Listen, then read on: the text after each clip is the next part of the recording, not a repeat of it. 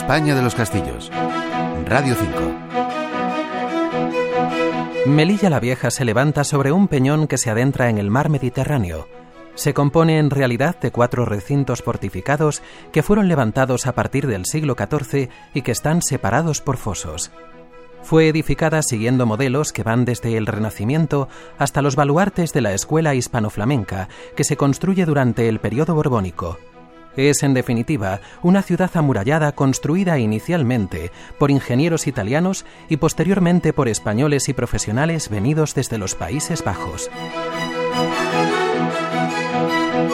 El primer recinto fortificado es la antigua Villa Nueva, que construyeron los españoles y en su interior pueden verse museos, edificaciones y fortificaciones. Tiene puntos en común con la existente en Salses, en el Rosellón francés, que se levantó por los mismos años, con la intervención del mismo ingeniero, Francisco Rodríguez de Madrid.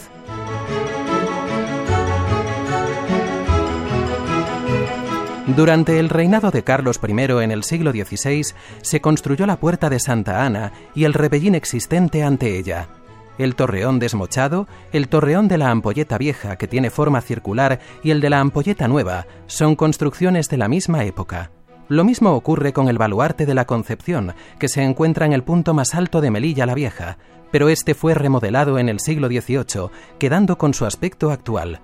De Melilla la Vieja o de la Ciudadela de Melilla, que de ambas formas es conocida, nos habla Pablo Snell de la Asociación Española de Amigos de los Castillos.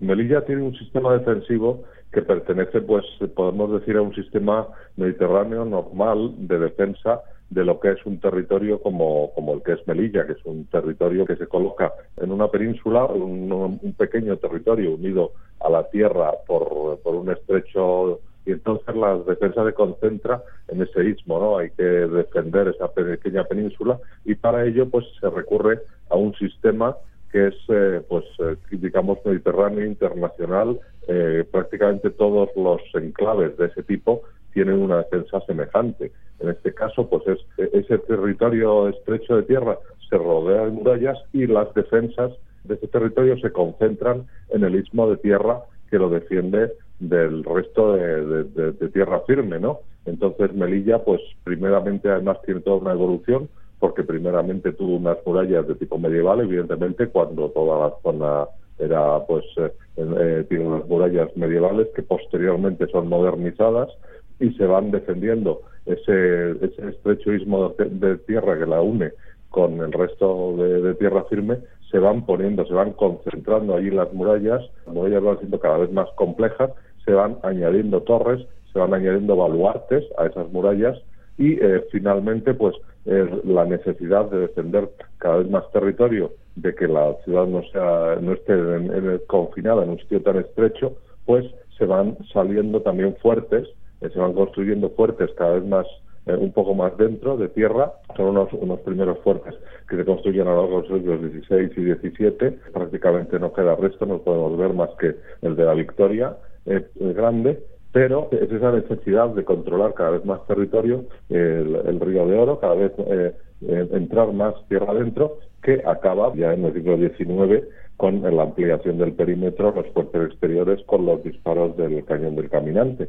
Pero eh, al fin y al cabo es la misma necesidad defensiva de, de contar cada vez con, con, un territorio más profundo y también contando con la, el, el mayor alcance que van teniendo las armas a medida que avanza el tiempo.